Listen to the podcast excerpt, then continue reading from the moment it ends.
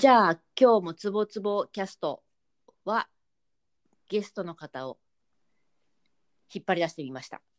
じゃあ今日のゲストの方、なんとなく声と自己紹介お願いします。はい、こんにちは。えっ、と、新井レオナと言います。えーよろしくお願いします。お願いします。あの、ゲストに呼んでいただいて、ありがとう。まあ、自分から出たいって言ったんですけど、ありがとうございます。光栄です。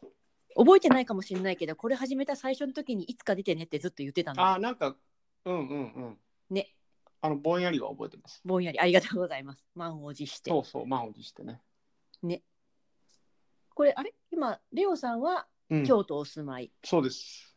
私は東京と見せかけた埼玉なので、はい場所を超えてつないでおります。めちゃくちゃ当たり前のこと言ってる。あそうそうそう。いや、まあラジオだからねあ、そうそうそうそうそうそう、はいはい、オッケーオッケちょっと近代的風に言ってみた。ー。はい。はい。か 画期的なみたいな感じで。そう雑雑だけどちょっと画期的な風に言ってみた。はい突っ込まれちゃったゲストに。はい。そう。えっ、とそうなんですよ。レオさんにちょっとずっと出てほしくて、ただうんどの部分で話を聞こうかなと思ってたんですけど、どの部分って考えるのが若干面倒くさくなったんで、うん雑にレオさんと物みたいなところでうん。聞こうかなと思ってちょっとオファーしてみました。ありがとうございます。あれだよね、レオさん、うん。物の物のというか自分の身の回りのものに対するこだわりがすごい結構あるよね。そう。あのーそう、その前に 全然関係ないことなんだけどさ、どうぞどうぞ。あの僕、昔からラジオむちゃくちゃ好きで、あ、そうなの？あの大学の時から、その昔なんか、まあ、詳しい人が同級生にいて、で、その人と、うん。あのラジオ、そのネットラジオなんだけど、うんうん。あのやってた、結構。何ヶ月かに1回集まって何時間喋ったり、あ、自分がやる側で？そうそう、で、どっかに泊まっえて、夜中まで、あのーすげえ。徹夜でやってます録音して今みたいにそんな生配信とかパッパってできるようなガラケーの時代だからねトラもううんうんうん 20, 20年前か20年近く前20で年前だって。う、うんん。やってたよ、それネットラジオやってる人いた、でも確かにうん。大学生の頃。すごい。私、大学生の頃ってパソコン触れたかな？家にパソコンあったけどな？みたいな。だから、うん。インターネットラジオできる人すごいなと思って聞いてた。でもう自分のそのラジオを聞くのがめちゃめちゃ好きで、へえ。まあ、友達と喋ってるのがもうそれがむちゃくちゃ好きで。で聞くのももちろんあの結構好きで、はい、ラジオには結構だから思い入れがあるということを先にあの話の腰を折ってまで言っておきました いやいや、あの、はい話を腰を折ったのをそのまま折りっぱなしでいくと、レオさんにもラジオ始めてほしいわ。まあね週刊レオみたいな。ね、そうね。いや、わかるわかるわかる。面白いと思う。あの、いや、やってて面白いと思う。そう、絶対聞いて面白いし、最近車を運転しだしたんで、皆さんのできれば音声で話を聞きたい。うん。面白いね。僕もこれ、このつぼつぼラジオ、あの、過去の分も何本か参考も兼ねてありがとうご聞いざいま。たんですすけど、いや、面白い面白い。なんか個性があって。ね、うん。なんかざちょっと雑であるからこそ人それぞれでかなり全然違う方向に話がいくアカデミックになったりとか、うん。何を言ってるんだみたいな話になったりとかうん。そうそうなんですよなんでちょっと突然冒頭でレオさんにラジオの、ね、好きなことを聞きつつ突然のおすすめしたりしつつはい。めっちゃ簡単に取れるんで最近はそう。で、じゃあ、本題に戻りましょはい、はい。ありがとうございます。う。ものが好きね。そうそうそう。ものでねこだわりがうん。身の回りのもののこだわりがそう、ちゃんとあるよな。うん。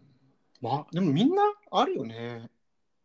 なんかね、うん。あれなんだよね、あのーこのつぼつぼキャスト、大体私にないものを持ってる人をゲストに呼ぶんだけどさ、うん。あのあれなの、こだわりというか、うん。と優先順位的にそんなに高くないから、嫌なものはわかるんだけど、うん。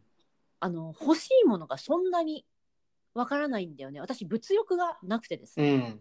あんまり。うんだから排除したいものは明確だけど、うん減らす方向に行っちゃうだから。うん。逆にこう選んで手に入れるっていうのも含めて欲しいってなるのがどういう基準で見てんのかなっていうのが最初の好奇心かな特に革物レオさんだったら、あと服ね。服ね。あ服うね、ん、まあ服身につけるもの全般から本当に昔はもう文房具とかも大好きで。へえ。とかもとにかくこうあらゆるものをその、うん。ものを増やしたくはないんですよ。本当に僕もなんかね物が多いと本当に嫌で。うんうん。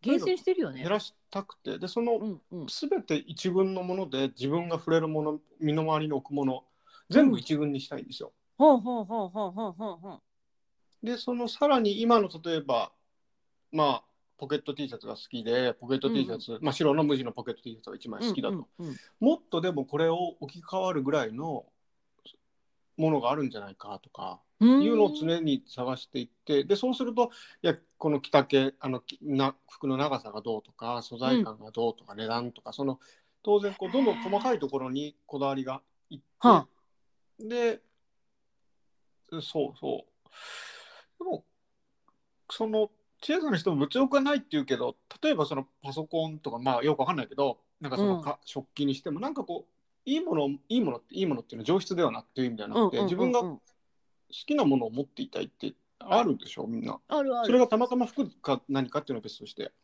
あれなんだよね。私の物欲がないレベルはどれぐらいかっていうと本当なんだろうね。あのうち旦那がですね、うん。あのレオさんと同じぐらい空間とか物にこだわりがある人でもうね旦那に半分ぐらい外注してる。あもう興味ないからやってって？そうなんかパソコンはある日突然送られてくるしある日突然メモリが変わってるしみたいうな。楽ねそれ。楽マジ楽。あのー価値観が合ってるからね。うん。絶対ずれたものを選ばないので私の価値観とも、うん。食器棚がある日突然来るみたいうな、あ机がある日突然みたいなそういうできればちょっと聞いてほしいけどでも全然それでだからちょっとそこの筋肉というかさうん。選ぶ探すっていうところはあのーだいぶご無沙汰感があって。ただ文房具はやばいうん。やろう？そう文房。具はやばいあのペンの書き味みたいなところで言うと追求するのはわかるかもうん。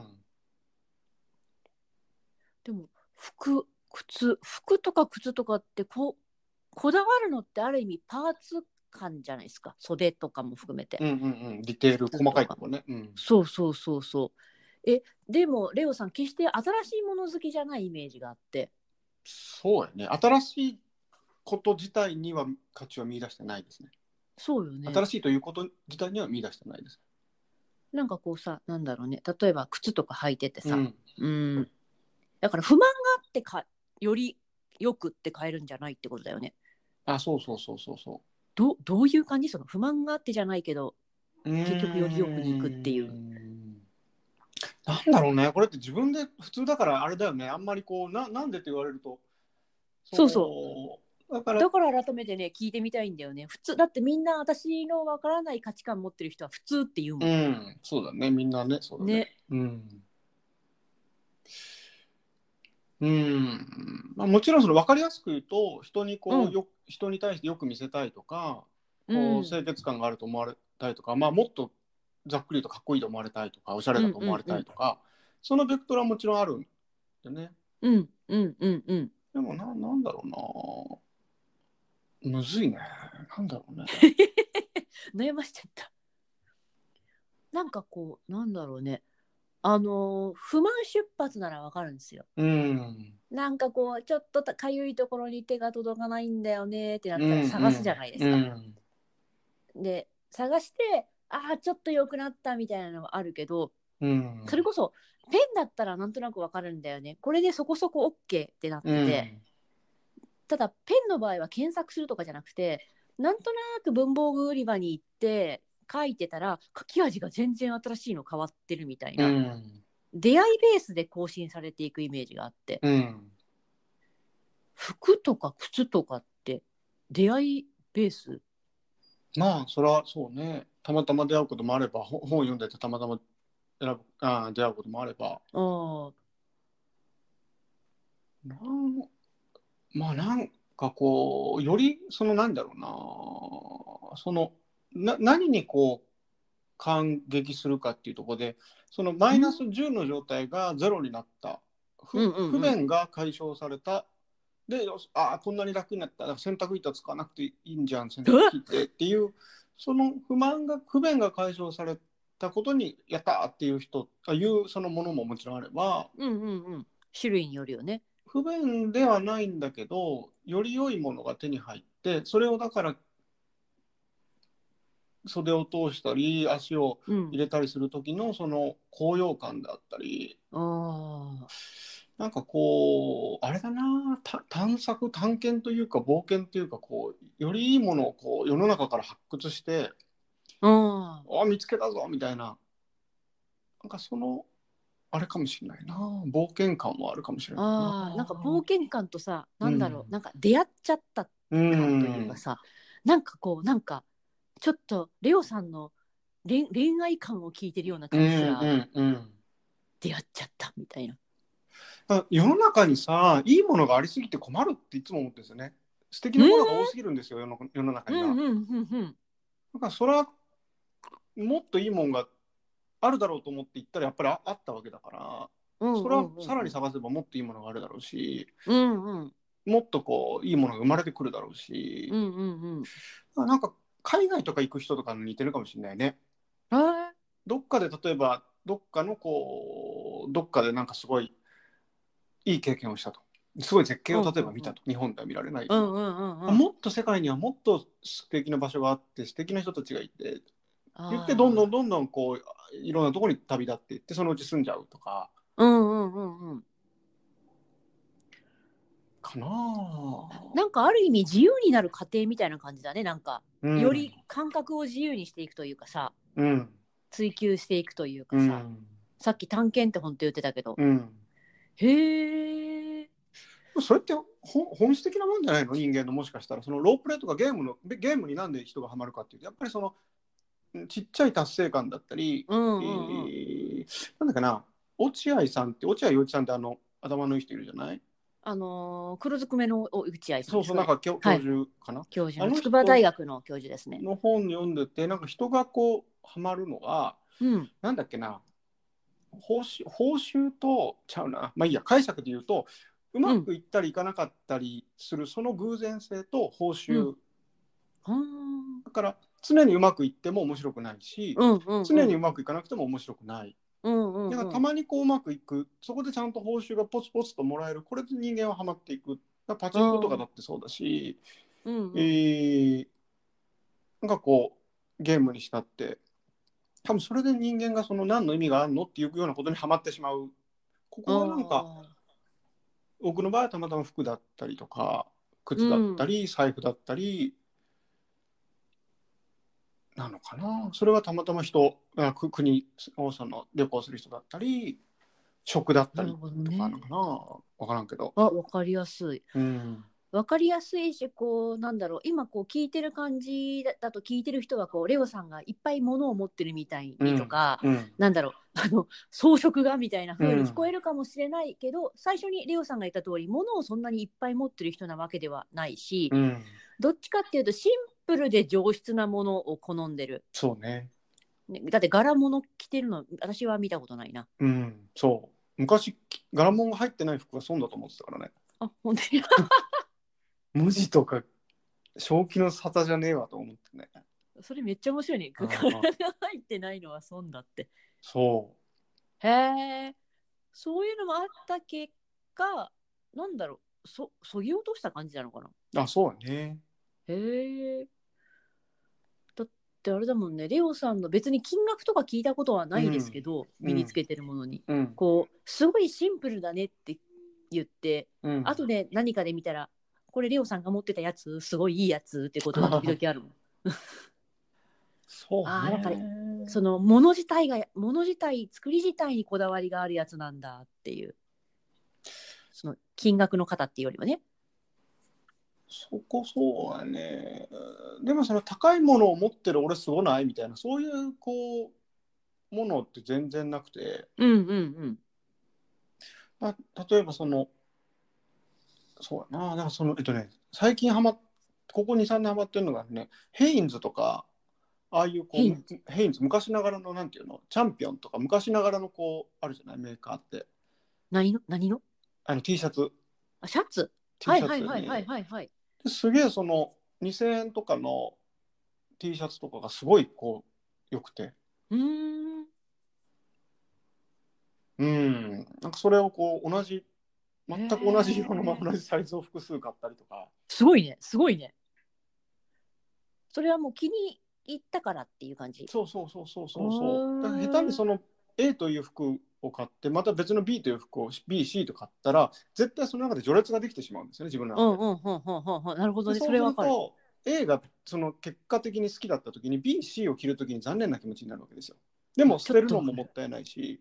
うんうんうん。そうすると結局文房具だってほらペン3本持ってたら結局1本しか使わないじゃない。そのここぞという時には1本。うんうんうん。それがなんだろう。ご祝儀袋に書く用のペンとうんうん。メモ用のペンとかこう用途がはっきり分かれてたらいいんだけど使い分けがねあるならね。いいんだけどさ服なら TPO とか。同じ用途で被るとやっぱり自分の中で序列ができちゃって、ああ今日は残念な服を着てるなとかそれやったらもう A を3枚持ってた方がなるほどね。だからあれだあの何洗濯っていう概念がなかったら究極1枚でもいいっていうことだよね。そうそなるほどね。もうそそれだと決めているというか。うスティーブ・ジョブズとかマーク・ザッカーバーグあが同じ服を着るっていう多分でもあれ実際知らないけどどういう意図なのかは、でもなんかちょっとあの人たちは多分選ぶ時間自体がもうそもそももったいないみたいな多分、うんうんうん。そこではないんだね別にもったいないからっていうことではないんだな決して。どっちかっていうとそのなんだろうあ今日はこれかいってなるのが嫌だってことだよね。こっちかいみたいな。うだね。あーなるほどね。でもなんだろうその服で序列がつくのはわかるな、うん。お今日これしかないか。まあいっかみたいな。そのまあいっかが嫌なんだよね多分りょうさん。しゃあねえなみたいな。そえーそれちょっとすごいすごいわかるけどちょっと目から鱗感ある。うなんかね改めて整理して言うとねうん、あるわ。ーあのなんだっけ今こだわりがないって言ったけど気に入ってるスプーンがあって、何かでそのスプーンが食洗機に入ってる時他のスプーンもお客さん用とかあるんだけど、もう絶対食洗機から出すもんね、あれ使いたいっつって。ただ何にこだわってるか全く自分も理解してないんだけどお気に入りっていう、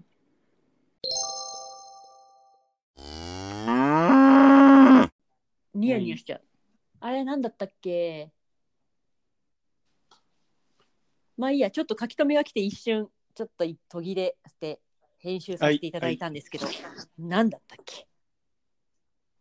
そうね。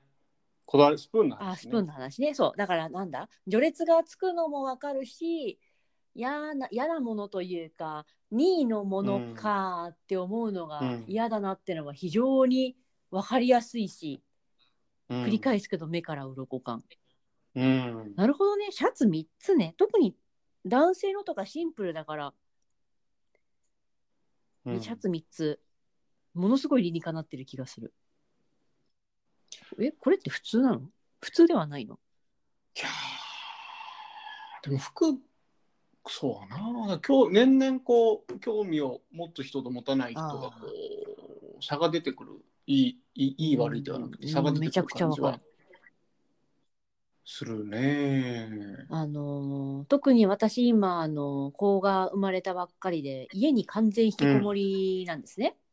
でまあ、うん子供の肌はなんせ生まれて0歳なのでツヤツヤなわけですよ。でうんうん私め生まれてもう38年も経つとシワシワなわけですよ。仕方ないですよ。そうだねでそれを比べながらあなんかちゃんとお手入れしなきゃいけないなと思ったのもあってあの、うん。今ちょっとなんだろうね。あの服とか身だしなみとかも含めてちょっと興味があって。で、うん。かつあのミルクじ子供にミルクあげる時間が長いので YouTube をすごい見てるんですね。うん。だからなんかそれ見てるとなんかいろんな視点が服とかにもそれこそ化粧とかお肌とかにもうん。あってそこをここだわりまでしなくてもあの視点として持ってるか持ってないかですごい変わる。多分30になったあたりからすごいみんな変わっていくんだろうなっていうのを思った。うん。うん。なんかそれどころじゃないがどんどん増えてって取捨選択していく中で、なんかクリ、うん。あのーいい悪いじゃなくて多分何かの差が出てくる。別のとこにそういう人たちはこだわってるんだと思うんだけど、っていうのもすごい思うわ。だって私多分油断したら全部なんか買わないけどさ買わないけど、あのー全部イオンで買いそうなぐらいみんなで行ってても不思議はないもん。イオンないけど、うん後回しにする理由はね、そらいくらでもそうそうそうありますからね。それはお金がないとか、そこそそこにそんなこう使うお金がないとか時間がないね、とか、わからないとかも別にも含めてね。持てなくていいとかね。うんうん 別にもあう若い頃はね、何着ててもなんなんとなく様になあ、ってたんですよね。そうそうそうそう。あの本体がピッチピチですからね。うん。でこう年を重ねていくとやっぱりちゃんとなんだろうあのー悲観的な意味じゃなくて正しく体もエイジングされていくのでそれに周りのものを合わせていかないと、なんか売ってる服が新しくて自分が古いみたいな感じになるなって思った時期がちょっとあってはなんかこだわりがない服であればあるほどなんかつるっとした服とつるっとしてない私みたいな、あのお肌じゃないよ。なんかこのなんだろう服にあんまり個性がない状態とある種個性がすごい出てしまってる自分の年月に考えた時に、余計その差が老けさせる感じはあって。うん。うん。あちょっと考えようと思いながらミルクをあげてる。うん。なんかそれの話でもある気がするなぁ、うんうんうん。僕その千恵さんがこうあれ肌とかをこうあれじゃん？30何年使ってるから、ちゃんと伏せていただきと一緒でこう持ってるものをそうなんていうのかな。こう取り替えることはできないから、かといってその衰えをまあ伸ばす延命するという方法ももちろんあるし、なんかまあいろいろあるんだけどとりあえずそうななんかなんだろうな。あんまこう筋トレとかはしないんですけど、とにかくこう太らないということに対して異常にあ執着があってまあ太るということに異常な嫌悪があるといんうんうんうんうのとも裏返しなんですけど、うんうんうん。それもまあ一つ自分のこだわりというか、うんうんうん。もしかしてこうボディービルとかハマったらやばいんちゃうかなって自分でも思う。て。かレオさん何でも多分ハマったらすごそうだからそそうっちに何かツボ見つけたらやばそうだね。やばそうだね。なんかこう怖いよねそれ。いやいきそうな気する。あーなんか全然違うじゃんって思った瞬間やばいよね。ちちょっと面白いけどさ、ぜひともちょっとある種言ってほしいけどさ、今はその細いということが自分の中での美美のこう頂点だうんなうんうんであれだもんね。最近生身であんまり会ってないけどなんだろう。み見かけが、見かけがえ？りょうさんとも56年うんうんうん。見かけが全く変わってないイメージがある、よくも。そうだといいね。わ悪くもはないな、よくもよくも。うん。すごいすごいよね。その。いや、ほん、むちゃくちゃ気遣ってるもん、本当に。めっちゃ気どういうポイント？ちょっと話がずれるから。どっかちょっと聞かせてどうどう気を使ってる感じ？朝はもうだからフルーツ、みかん半分ぐらいしか食べないし、で、昼はちっちゃいパン2つ。よ、で、夜はまあ比較的食べるんですけど、うんうん比較的普通に食べるんですけど、で、間食ももう極力しないし、てかご午前のエネルギーそれで足りる、誰誰かみんな食べ過ぎなんですよ。って。言うよねだからこうなんか例えば12時あ1時ぐらいまでこう仕事が立て込んじゃってあやばい昔だったらあやばい食べなきゃって、うん。やばいやばいって持たない夕方までちょっと焦ってそのララーメンとかうどんとかあ書き込んでお腹いっぱいにしてたんですけど、食べなかったらあラッキーだなって思う我慢せずに時間をそのランチの時間をもうすぐ過ぎることができたんだから、うんうん。あラッキーって思って。なんかあれじゃん？多分ラーメンとかの類ってさもうただのエネルギーでしかなくて栄養がないじゃん、うんだからそれはすごくわかるけど普通に栄養素的なものとして持つんだ夜までぼーっとしたりイライラしたりはそんなにしないイライラしてる常にでもそれがそれかは分からんまあそれは仕事のあれかもしれないけどねわからんけど、うんでも自分の中でのなんだろう許せないペースじゃないような自分のマイ,、うんマインドというかモチベーションな感じなんだ。あのグーってなったら食べるあっていうあの人間らしい。もう何年か前にそのそうナグボさんっていうあのむちゃくちゃ若い、はい60代70代のむちゃくちゃお医者さんですね。そうそうそうそう。あの人グーってなったら食べる。ってグーってなったら僕らはこう焦るじゃない、うんうんうん。やべって。ならないようにこう前もった前先回りして食べるんだけど、でグーってなるとあ今若返りが出てんなって。若返りなんかホルモンかなんか出てんなみたいな。そう食べ過ぎ。なるほどね。そう休みの日とかも食べ過ぎちゃうしねあやっぱり。あ。動かない上に食べ過ぎちゃうから翌日は昼抜いたなるほどね。だ血糖値の上がり下がりでご飯を食べないってことか。あああんま考えたことないね、だかららなんだろう。お腹空いてきた気がするみたいなんじゃなくて、ああそれはないね。なんかちゃんとなんかこれがお腹空いてる感じみたいな感覚じゃなくて正しくお腹が本当にグーってなるっていう。そうそうそうそうそう、へえたまにその街中のランチとかでこう定食とか食べるじゃない、なんかのこう付き合いとかで。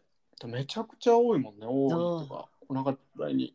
であれそら結構お腹ぽっこり出てる人って多いじゃない、うん。うんうんうん男性でも。もう30過ぎたぐらいから。そ,、りゃこれを毎日ランチで同僚とわって言って食べてたらそら出るわなと思う。なるほどね。飲み会も行かないしね。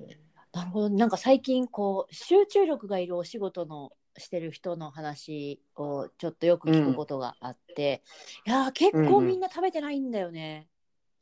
へえあの時間がいやいやいやあのなんだろう主義として。あの新井さんは知ってるラジオを聞いてる方は多分ほとんど知らない共通の知り合いの整体師さんがいてですね。あのすごいロン毛の、メガネのはい、うん。うんうん彼も食べないって言ってました。朝は食べうん。朝食べ昼は食べないのか。多分一日一食だった気がするけど先生はパワパワフルにというか落ち着いた状態で夜までずっと盛大だからで一日中満員のお客さんをこなすっていううん。それが一番いいコンディション。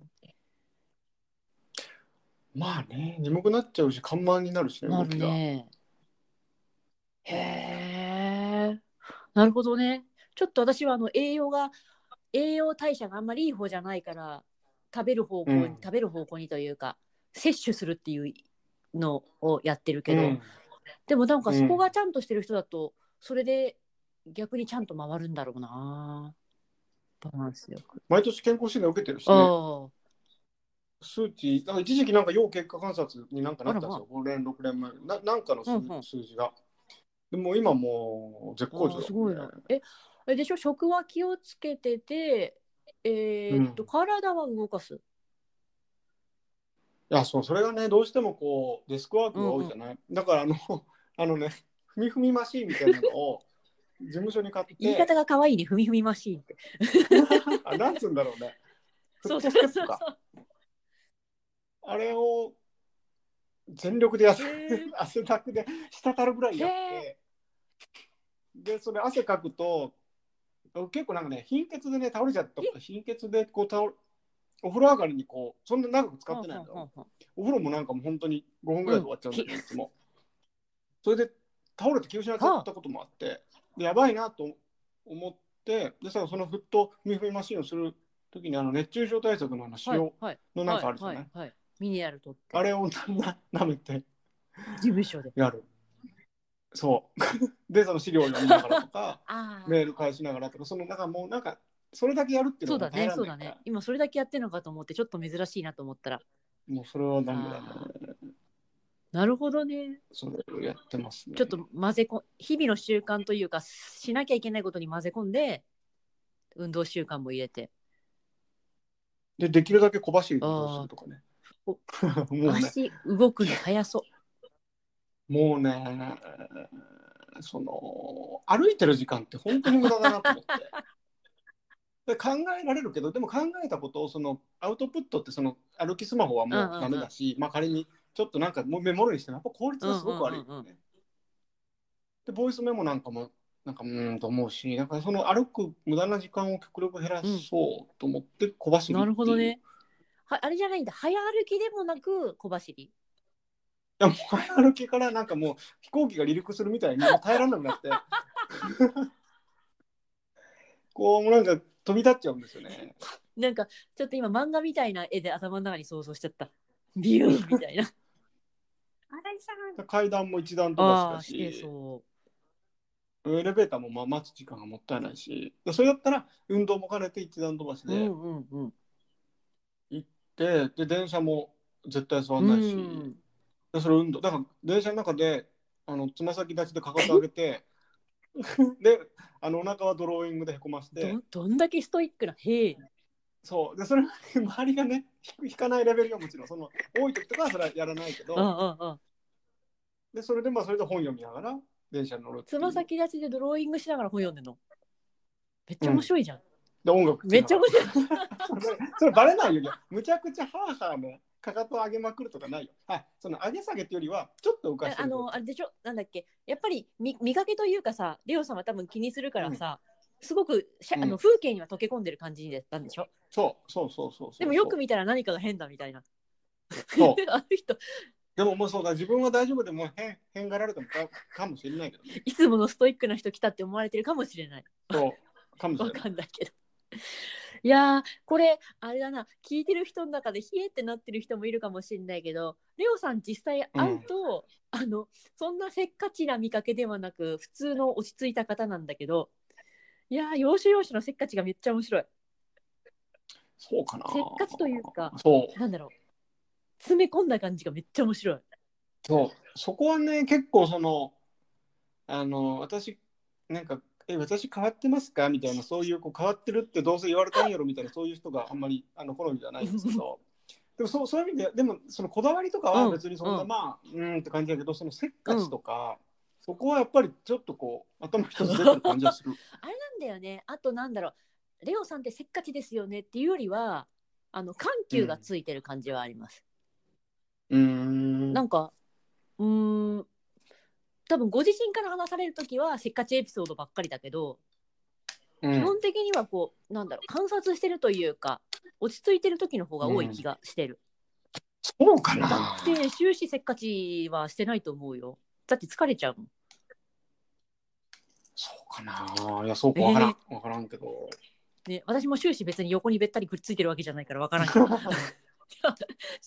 いや電車の中のそれめっちゃ面白いわ。めっちゃ目撃したい。動画撮りたい。せっかちを押し付けちゃいけないなと思って。る。あーでもそだから人といるときはちゃんとエレベーター乗るし、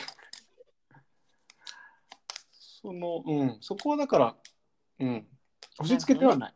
つもり。でも頭の中で、もうパパッと行った方が早いのになと思いながら。本エレベーター当思ってる。待ってるでしょ。本当思ってる。エレベーターもね、みんなこう、とあ違うわ。階段を押して、あ、階を押して閉じる、閉じるボタン押すじゃん。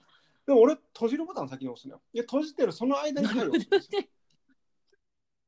でうちのうちの実家のエレうちの実家がですねあのなんだろう十何階建てなんですね丘の上の。うんうんうん、でえーとうんエレベーターが旧式で、えーとね、ちょっと遅いんですよあの閉まるのが、うんだからね降りる時に降りる人が閉まるボタンを押して出るっていう礼儀がある。あーあれさっと。でもその降りるパッと押すときに、その肘あたりがこの閉まるのに当たっちゃって もう一回開いちゃ開いちゃうとすげえさっそうとしようとしたのにかっこ悪いいやでもうちのとところはねもうみんな慣れたもんだから絹が絹がスーッとなくなるかのようにスーッて手が抜けていく。かっこいいかっこいいね。それスマートだね。なんかふわーっていなくなる小学生も。スマートだわ。最近のじゃ早くてできないけど古いからできる。うん。いやーめっちゃ面白い。めっちゃ面白いそれ。ああなんかはじ初めて聞いた気がする。そこまでのせっかちエピソードは。言う言まあね聞く聞く場が想像できないけどね。そうそうそう。いやめっちゃ面白い。いやせっかで。もちであれだね。せっかちでもあるけどなんだろう。物もだけど日々もだけどすることに尋常じゃない主体性がある。そうやな。そうやなそうそうそうそうかするとね。確かにそうだね。なんかエレベーターだからなんとかなんか仕方ない感が全然なくていけるんちゃう、ないね。いけるんちゃう？みたいな。そう。そう。そうそう。これこんなもんでいいかみたいなのがすごく少ない。なんか息苦しいよね。人に言わすと息苦しく見える人もいると思うんだよね。そこまで別にとかさ。息詰まりませんとか。逆にレオさんやってないと気持ち悪いんでしょ？そう。いやすごいよな。脅迫観念みたいなのがちょっとあってねそれは、まあ、そこはだからバランスを取らないと、くる首を絞めちゃうことになるから。でもなんだろうね。フィフィジカなんだろう。さっきのフィットネス系のものとモノ系のところはさそれが解につながってるからね、レオさんの。ねもちろん不快につながってる系のそのやりすぎかなって自分でも思うのもあるのかもしれんけど、うん、自分のそのそれをしなあらゆるそのこだわりとか管理とかそれをそのしなかった時の自分のこうあれをよく分かってんだろうね恐ろしさを。あまあ、それが本当に恐れなきゃいけないもんなのかっていうのはまたちょっと別問題として、うんうんうんこの食欲やっぱ自分すごいんですよ。食へのこだわりがもう本来食事に興味ないですとか言う人いる,、うん。いるけど本当に興味がものすごくあるから、うんうん。だからそこをこう話し飼いにしたらいかんああ知っててちゃんと手綱を持ってる感じなんだ。そうそう。あその手綱が持てるのがすごいよな。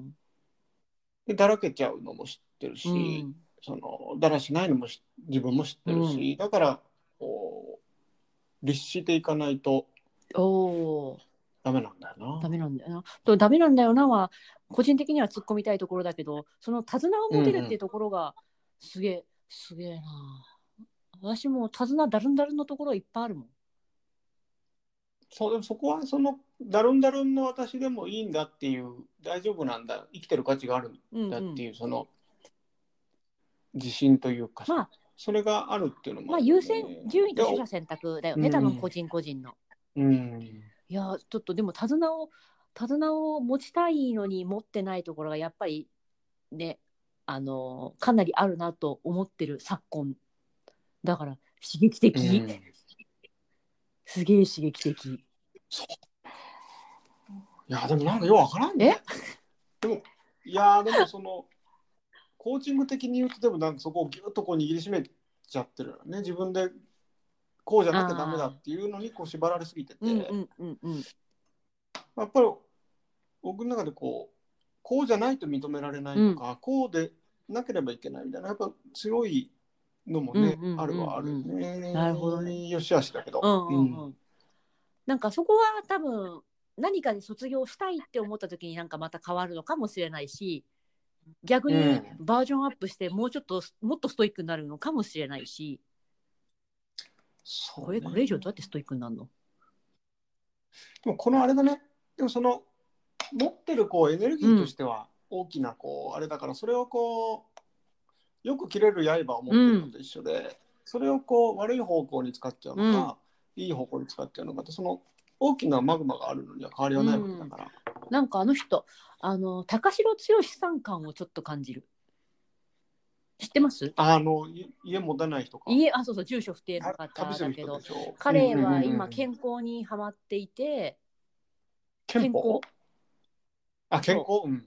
だ私たちより多分10ぐらい上の方10えもっと上かな、うんうん。だからなおのこと健康にハマっていて先日本だったかインタビューだったかに、健康のためなら死んでもいいって書いてあった なんか上質なサプリメントもあの工場まで見に行くし何かあった時に世界中で探すっていう範囲がただググるとかじゃなくて本気で探しに行くみたいな。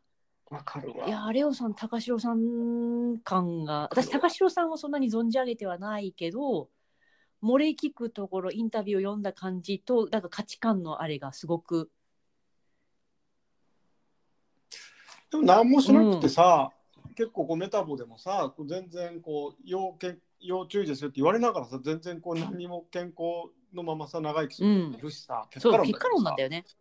でめちゃくちゃ気をつけててもね早く亡くなる方もいらっしゃるし、で結構ねなんかこうストイックにいろいろやってるとねやっぱ世間の目は世間っていうかまあ周りの目は厳しいよね。なんかこうなんかこうなんていうの勉強みんなしてない中で自分だけ勉強してるみたいな、はあはあいやそんな勉強して何なはい。のみたいな。そういう冷めた目で見られる感じはあるからだから喋らない。うんうんうん。その時間がもったいないというか何も生まない。でもあれだよね。自分の納得感でありさ自分のあれの欲のためであり満足のためであり気持ちよさのためであるから、もううん。聞かれてること自体が若干意味がわからないよね。いやそれそこまでそこまでね。そこそこまであのあれはね本当？私なんかさそのえ何のためのみたいなやっぱ聞かれることとかってまあものによってはあったりして、うんうんうんうん。なんか他人であるあなたが私に聞いてくる意味がちょっとわからないって。好奇心だったら答えるけ俺そどこまでそこまで私ダメなんだよねそういうところそう意外だ意外なとこでこう。好奇心で聞いてるなら答えるんだけどな,、うん。なんで？みたいに言われた時になんかどういうスタンスで聞きたい感じって聞き返しちゃう私の非道さ。うわーうわうわうわ そしたら向こういや別にそこまで深い意味ではってなるるなるなる。大体。いやーそれ怖っ。なんかピキンってなるわその場。いや俺もやだぞ。もう考えただけでピキ気をつンってなる。けなきゃいけない私のコミュ障なエリアです、これ。うんそれちょっとそれやばいわそそうれそう。あの基本的にあのこだわりがないとは言いつつ、えっと昔アルバイトしてた某某テーマパーク関連の、うん。えっとお店の時に店長がいてすごく納得したのが、すべてのもとにうん。糸を持つのが大事って言っていて、それは結構すごい大事にしてて、ここに糸を持たないっていう糸を持つこだわらないものに対しては。私はこれは手放したってちゃんと分かってるとかこれは私はやるっても分かってるとか、ちゃんと自分の人生を自分で歩くとか、自分の周りを作るためには糸がいるなって思ってるので、なんかつうんいにこうその糸をガサッとしに来る人がいた時にあんってなる時があります。お気をつけよう。だから時々怖いって言われるんだ。あなんかふとした時のこうあのあの感じね。わかるわかる別別にでもあの怒ってはないんだけど多分周りから見たら地雷を踏んだ感があるんだろうなと思ってすいません。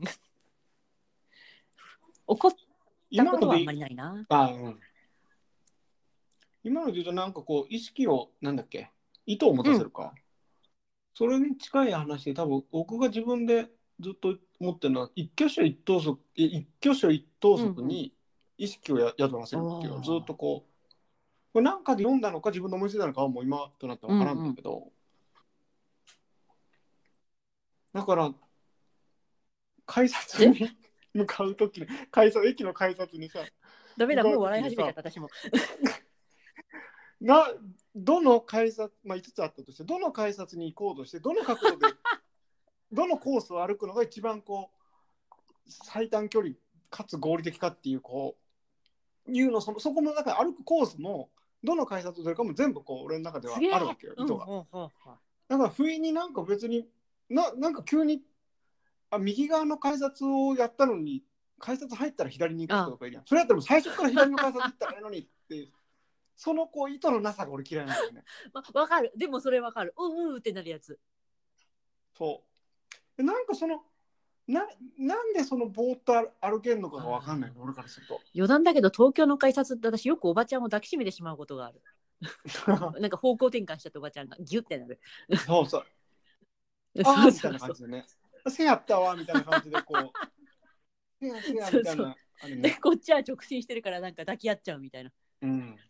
気をつける歩く歩く時にさこう前の人がこう結構階段とかで詰まってるじゃない、でも俺抜かしたいわけさ、うんうんその時に前の人の手の振る動きをこうこう振り子のように動くじゃん、うん左手がこう左でその手の動きが前に行った瞬間に抜かすとかそう気持ち悪いねどこのサッカー選手さだからそこまでこう俺はこうとか前の人が今こうあ右に今体重がいったら右に歩道があってさ抜かすにはどうしたらいいかあ今右に体重がちょっと乗りかけてなじゃあ左を行こうとかなんかあれだねほんま探検家であってさなんかずっとゲームしてる感じもちょっとあるね、そうだねそうだね。今日も今日も今日の点数みたいなのがなんかどっかに出てそう。って言ってらりんって。そうやね。そう俺だからそそういう機能ないかなと思うんだあの自分がこの毎日通るこの改札でどのルートを通ってることが多いのかとかをそのデータ化して、まあ、されたとこでってもっとしたら最適なまあサッカーとかでさなんこの人は何メートル走ったとかさあれだよ。ボールを何回触ったとかあるじゃない。なんかサッカーっていうよりああいうのあごめんねサッカーっていうよりフィギュアスケート感がある、技術点と芸術点みたいな。ああそうね。美しくね。そうそうそう技術低かったけど芸術点高いみたいな。そうやな。今日はスルッとおじさんをかわしたみたいな。そう。気持ち悪いわ。なんかでもそんな本当になんか気持ち悪いよね。そういうなんかそういうことに喜びを見出してるこうなんか細い人間みたいでななかっただな。面白くない？だってさちっちゃい頃はそれやるじゃん大人になってさ、ね。周りを気にしてやらなくなるけど絶対楽しいってそれ。だって、あのこれ聞いてる人関東の人が多いのかな？そんなことないかな、うん、階段をさ、うん。関西の人はリズムを持って降りるっていうの知ってます？リズム？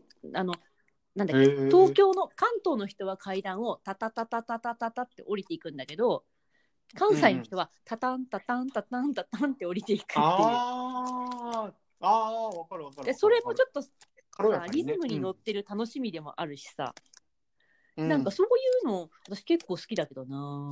うまいことすれ違ったとか。ああ、なるほど。それ初めて聞いたのなんか何にせよとこっちに来た時違うな。大阪からどっかに引っ越した時にそれを知って。うん。いろいろ、まあみんなここで節取らないんだとか思った覚えがある。大阪はラテンだっていうからね、まあ、節数数える時とか。1234みたいなやつ。それもうちょっと時代が。時代？聞いたことないなそれ。いやーちょっと今じゃ時代って言われてしょんぼり。同い年だよ。そうそ時代かう。東京の人って歩くの早いとか言う言うじゃない？でも東京の人ってほとんどが東京の人じゃないからね。まあね、とそ外から。だからみんななんかに追われてるんだと思ってる私は。でもあれ怖いわ、東京のあの人がバーって行くの、あれはちょっとまだね、こうあれをこううまくすり抜けて目的地に行くっていうのは、まだちょっと僕の今レベルではまだ経験値が足りない。ね。そうあれはちょっと確かにすり、まあ、京都だったらすり抜けられるかもしれないけど新宿だと厳しいかもしれないですね。うん。カツはすごいんであれは。当たりに来るので。うん。うん。なるほどねやべえちょっと思わぬ方向に行ってめっちゃ面白い。これでも、大丈夫かね、今回のこれ。え、これでもさ、これさ、こ今結構やってるじゃない、これさ、投資で聞く既得な人ってえ？いる？特に学びないじゃん、これ。いえ私めっちゃおもてかいいの私が面白いからいいんだって。や、そうそう。そう。あの私が面白いからいいっていうのとなんだろうな。あの本来前後編に分けたくない。うんけどうん投資で聞いてね。あそうそうそう。そう。なんでレオさんは先ほどの書き留め以外カットしない方向でいるので聞いてくれてる方は一気に今ここまで聞いてるかと思います。うん、これすごいここまでなんかこう聞いた人にものすごいこうあれだよね。なんかこうものすごいあ最後まで聞いてよかったと思う思ったんだよね。本当本当っておかしいけど、うん。えー、でも私いやなかなかこれでもそのなんていうの？こう情報自体にあんまり価値がないじゃん今日の話って。その僕がに対して興味がある人だったらむちゃくちゃないで いや楽しそうなうちのこの声が。逆にでもここまで黙ってたのがすごい。今うちの子が声が入ってレオさんの集中が途切れたいやいやいや。あれなんですよね。多分なんですけど私が聞いてたラジオがずっと、うん。あのなんだろうな。赤坂康彦のミリオンナイツとかあチャゲのラジオ世紀末のラジオカモン達夫の、なんだっけ？忘れちゃった。爆裂スーパーファンタジーみたいな。喋る人がダラダラ喋るみたいなのが結構多くてですね。多分今なら伊集院光さん。伊集院光さんは間にあの知識も入ってるけど。なんか違いとか、なんか日常の面白いのとかそういうのを楽しむのが好きで私は。だからこれをやってるのであって、聞いてる人たちはもうついてきてもらうしかない。さっき言ったように車とかでねそうそうそうゆるく聞くのいいかもね。集中してこう得なければじゃなくて、本当に。ちなみに今話を聞いてる私はレオさんの話なんかココイチ最高に面白いです。あ最近で？あなんかもうそそっちに行くとは思わんかった感があって、う、うんめっちゃ面白いな。そうみんなね違うそれぞれの方向に違う面白さがあるんだけど私の中でやっぱ、うん。まどうなるかな？って普通のものの話になるかなと思ったら思わぬ方向にまた違いが出てうん、だいぶだいぶ笑った。あの入れすぎないように何？サイレントに笑った。みんなもっとねこう変態であっていいと思うんですよね。その人に迷惑をかけない限度であればもっともっと変態であっていいし、うんうんうん。変態の部分をみんな持ってるし、まあ、そのなんかね最近結構思ったのがこうなんだろうな自分でなんとかその怠けたゆえのこう俺これでこうだけど許してよとかさ、できないんで別にああんまそれ好きじゃないんでやりたくないですみたいなそういう個性っていうのは僕は嫌いなんだけど、でもこう自分らしくあろうと思った結果その出てきた個性っていうのは僕はすごく好きでさ、うんうんうんうんなんかこうそこを、ま、守ってあげたいというか守ってあげたいその守って守ってほしいなって自分でそのいろんな人の力を借りて守って生きていってほしいなって、そこをそのつぶら潰されないでほしいなっていうのはすごく、なんか純度の高い変態性はさ生かしてってほしいよね、生かしてってほしい、まあ、純度の低い変態性はさっきレオさんが言った私変わってるってよく言われるのなんだけどさ。うん、あ純度の高い。あ純度の低いやつ。ごめん。ああそうね。変わってるかなどうかなって返すしかこっちもないっていう。うん、冷たい変わってるよとか言う言う言う言え言えるえー言える人間だったらこうなってないやい とかえー変わってるかな。私の気をつけなきゃいけない話でいつも言ってるのが友達が私ヒラメに似てるのって言った時に本当だって言っちゃったっていう。言ったら大学生の多感な時期に。あのその子はちなみに変わってる子だったんで全然怒んなかったんですけど周りがすごいびっくりして私をちょっと裏手に連れてったっていう。あれは違う。そんなことないよって言わなきゃいけない場面って言われては空気読まなきゃいけない。んとねお約束のやつねでも彼女は本当にヒラメに似てると思ってたみたいなんでよかった。よかったのかな？よかったと思ってる。そう、っうん。ていうさなんかよくわからない何？あのーお約束のやり取りみたいなんじゃなくてなんだったらそれこそあんまり言わないようにしてるっていう変態性をもうちょっとみんな生かした方がいい気がする。そうそれをあんまりこう押さえつけるからそうそうそうそう。歪んだところからこうそうそうそうそう。まあそのなんだろうその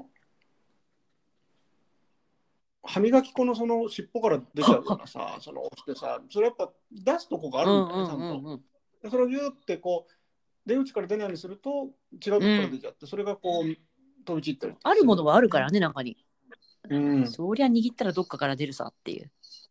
そうそうそうそうなるほどね。そこをそのなんだろうな。その変わってるということ自体をなんかこう個性としてなんか褒められたいとか人と違う違う人と違う風にありたいとか、うん。その結局なんか違う人と違う自分であるために個性があるんじゃなくて、なんかもっともっと自分が自分の力を生かしきるというか、なんかこう他者に向けるもんではないでね。変わってるって言われるんやんか、うんうんうん。ち比較するもんじゃないよね。なんかなんだろう輪郭を自分でちゃんと握っとくってことかなって思ってて私はこうです、あなたはそうですでそれぞれそれでいいのにうん私はこうです、あなたよりもみたいな。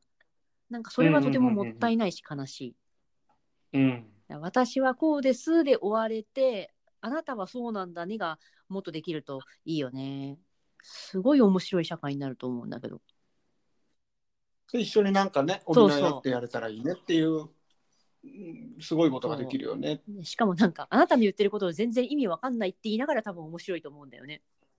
うん。基本的に会話は成り立ってないけどって言いながらもだからなんか想像もしないことができたりとか。うん、あ押し付けられるのもね。ね。無理だな。こあれも個性はね押し付けちゃダメなんだよな。こういうあなたってこういうところあるよねのレベル感はあるよね周りから。声がけの時に、うん。昔さそのラグビーをものすごいこう好きな子人がいて。でなんか飲みにバイト先かなんかの人で飲みに行って、でラグビー好きって言われていやちょっと全然今日、まあ、興味ないか見たことないですね、みたいな。で新井君なこの世には2種類の人間しかいるねやと。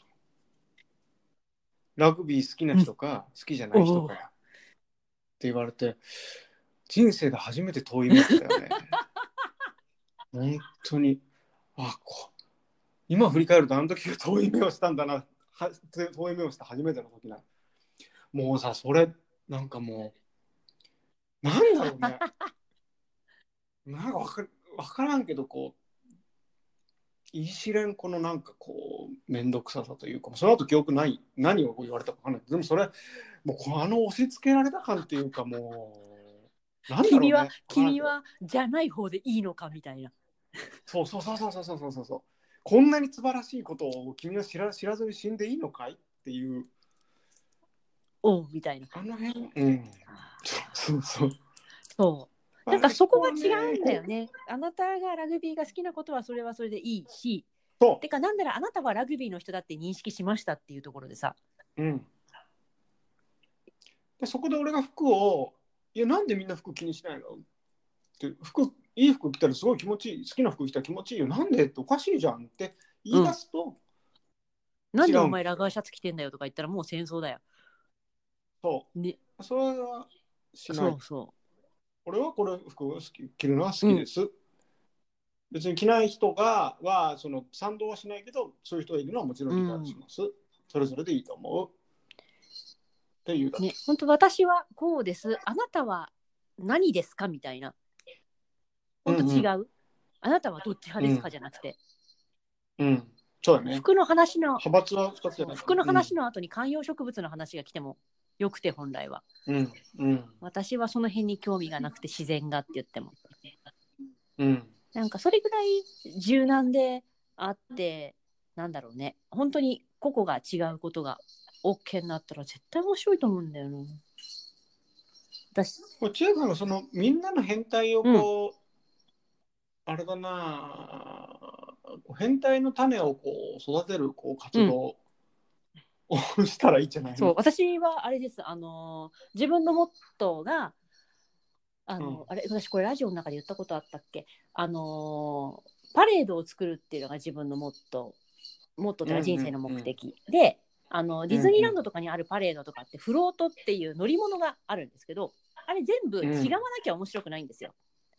同じのが2台来たら絶対面白くなくて同じダンサーさんが2人来ても面白くなくて。だから全部違ってなきゃいけないっていう、うん。なんかそれを支援していくみたいなところをやるって決めていて、うん。まあ、そしたらそれこそ子供がちょっと違うあの大多数ではないタイプの子供が生まれたのでああもう私はやっぱこれを生きていくんだろうなっていう、うん。もう確信確信めいたとこにいるわけですよ。うんうんうんうんうん。なるほどね。そうそう。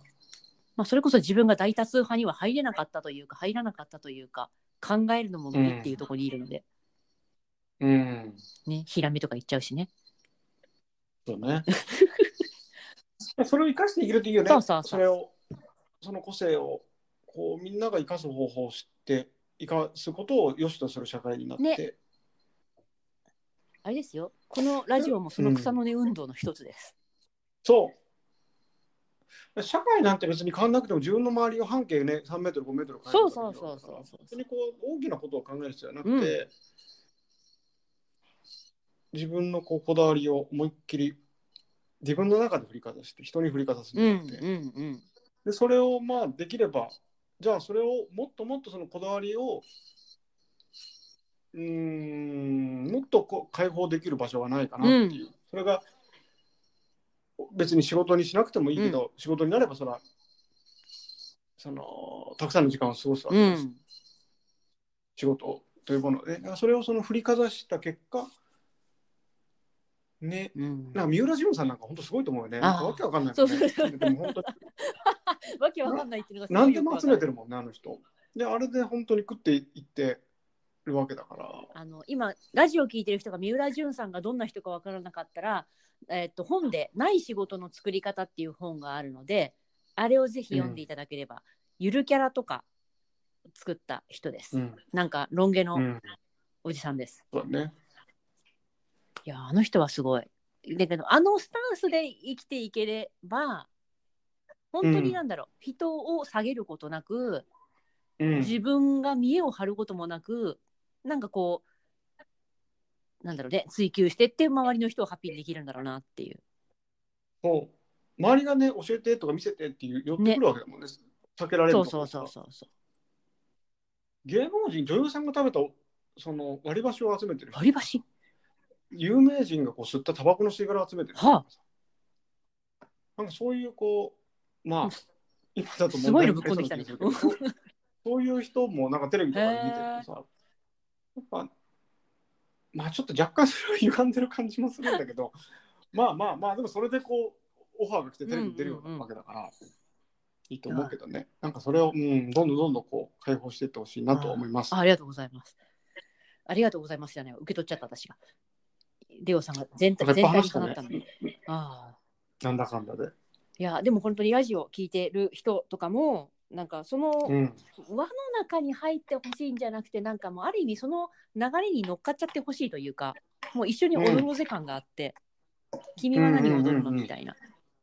で、うんなんかそれこそゲストにも出てほしいしこのゲストで出た人にあのまあそのゲスト側が望む望まない場合によるけど会いに行ってほしいしうん。レオさんだったら多分あれだねなんだろうあのファンですってメッセージをレオさんに送っていただくとかなんかそうやってなんだろう、世界を広げたり感覚を広げたりするのも面白いかなと思ってるファンです。ファンですファンですって送りますたたたた レオさん隠れファンいっぱいいるから、ね、本当？隠れないでほしいよね隠れてないで出てきてほしいよ。本当にそう。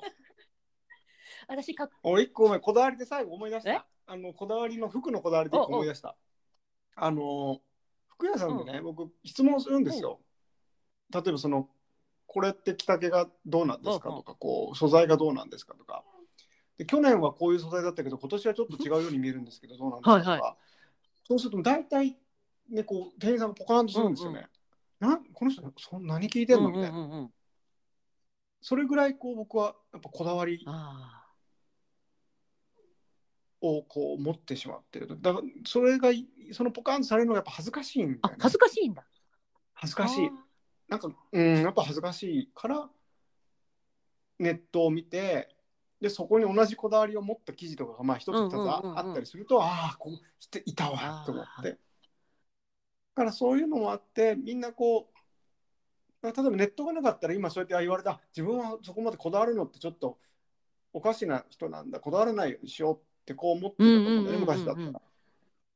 だけどそこにこだわった人がブログを書いてたり、あとそこにこだわった人がブランドを立ち上げてたりする、うんうんうんうん。今まで納得のいく私あのほらあそこの白 T だってそうじゃん。白 T だけ集めたあそこのどっかの、うん。あの白 T 専門店があるじゃない？東京に。初めて聞いた。あれもそのね納得のいくものがないから集めて、うん。とか自分でブランド作る人もいるし、うんうんうんうんなんか、ね、さっきほら流れに乗っかるってチーム言ったけど、このどこでどういう祭りが開催されてるかっていうのは今分かるわけで、うんうんうんうんまあ、知恵さんの界隈なんかのな流れに乗っかればその今まで自分は否定されてたことを「いや面白いじゃん」って言ってもらえるわけで、単に誰とつながるかだけみたいなところはねでそれはつながりやすくなってるしそうね本当つながるのが容易何に億倍も。なってるうん。と思いますね。行動に報いてくれる場所が増えてきてるっていうああ、そうね。まあもちろん行動しなくて視聴者のままでいることもできるんだけど、テレビにしろラジオにしろ、うん。何かこう私もそこにこだわりがありますとか私もそこに何かを、何かって曖昧なんじゃなくてこういうことをしたいですとかっていう働きかけをした時に比較的報いてもらいやすいうん。世の中になってきたのかなっていう気がする。あのあなたのこだわりコンシェルジュみたいなのを、バーッと例えば並べてさ、わ私はこうなんだろうなボールペンの書き味に並々ならぬこだわりがありますっていうボールペンこだわりコンシェルジュ。がうんうん。で私はこう 俺で言うと例えばその白シャツのにこう並々ならぬこだわりがありますね、そういうこう各ニッチなこうこだわりのコンシェルジュをこうオールアバウトのもっとニッチ版みたいなね。うんうんうん。あったら面白いかもな。なんかオールアバウトの変態度が高い版でしょ？そうそうそうそうそうそう。もうもうもう。もうその抜けてるターゲットがもう何億分の1みたいな。ああーそれ見たいわ。それね。なんだっけ？ちょっと今私テレビは見たことないからわかんないけど激レアさんを連れてきましたっていうテレビが今やってるらしくて。ああなんか。あのツイッターで出ましたっていう人の投稿をよく見かけて、あのえー、あ私出た。そうそう、えー。あの出ましたっていうのを見てっていうのを見るたびに世の中にはすごい立派な変態がいっぱいいるんだなっていう。あのマツコの知らない世界もら面白いね。しいですね。私テレビをね全然見てないけどそのやっぱ切り抜いてきたものが絶対面白い。あれな何がこうすごいかって素人が出るんだけどマツコさんとこう1対1で1時間やるわけ、うんやるんですよ。でなんか担々麺好きとか、この間はあなんなんだっけなむちゃくちゃ細かい。なんだっけなマッチの箱？なんだったっけな？私折り紙の会がありました。実家で。そう。でそれとかある。かキーマカレーとかそれ結局さそれで素人が出てきてマツコさんと1時間こう堂々と喋るわけよね。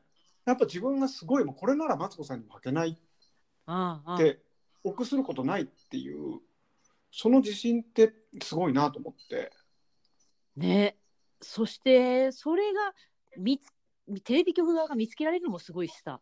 そうだね。そう見つけてもらえるんだよね今はね。今までは家でさおお父さんいつもなんか変なの集めて 本当困るわって思われてあのあのなんとかのご主人なんかマッチ箱ば集めていやなんなら本人も時々我に返ってさなんで俺はこんなことしてるんだろうとか思うわけじゃん、でもちゃんとそこの価値がさそうそ出せるそしてあれだなやっぱ聞いてるとその並々ならぬこだわりがあるっていうのにはちょっと憧れがあるな。私ないから。うわかるわかる。それ多わかる。分並々なるなるこだわりがあるとすれば人のその違いのところには結構あって。いやもっと言えるはず、もっと言えるはずみたいなちょっと追求の魔の手が止まらないみたいなさ、職業病なのか病気だから職業にしたのかわかんないけど、うん。うん。でもまさにそうだよね。そこにこだわりがあるからそれをうんたまたま職業に当てはめてみただけでで。それがたまたま今コーチという一つの形がありましたよってことを発見してあじゃあコーチとやをたまたまやってて。そうそう。私コーチやってなかったらどうなってたかマジで周り中が不安うん。だと思ったと思う、親とか。よかったねいい仕事あってっつって。そ言われる。うそれを別にじゃあコーチがたまたま一つのこうね分かりやすい看板としてかけて、じゃあそれが千恵さんがコーチのなコーチになコーチを真似しようとしてね、うん。コーチをこうなんていうの？コーチであろうとしてね、うんたまたまそれをコーチというあれを着たらたまたま人が分かりやすいしお金をこうお金になりやすいし結びつけやすいしこうなんかたまたまそう。で絵を描く人がたまたま画家ですそと言ったからおかその絵が売れるね絵を描くじゃなくて空間をデザインするのが好きですって言った人が絵を描く人じゃなくてこうなんとかねデザイナーになるみたいな。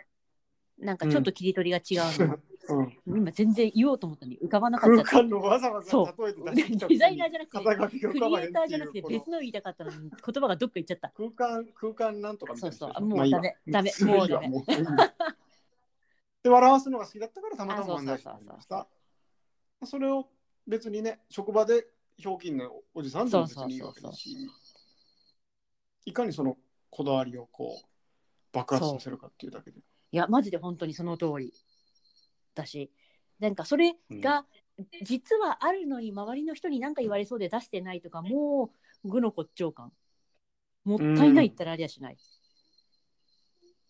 て思っていつも熱弁しちゃうから今少しだけ進化させようとしながら喋ってる。ふっふで僕はさその昔まではこうなんとかこうなんとかなんだからこうあらねばならないみたいなこう自分があってその役じゃなくて役があってそこに当てはめるではみ出る自分はダメなんだ、うん。っていうこうまずそういうこう生き方をずっとししてきたわけよね。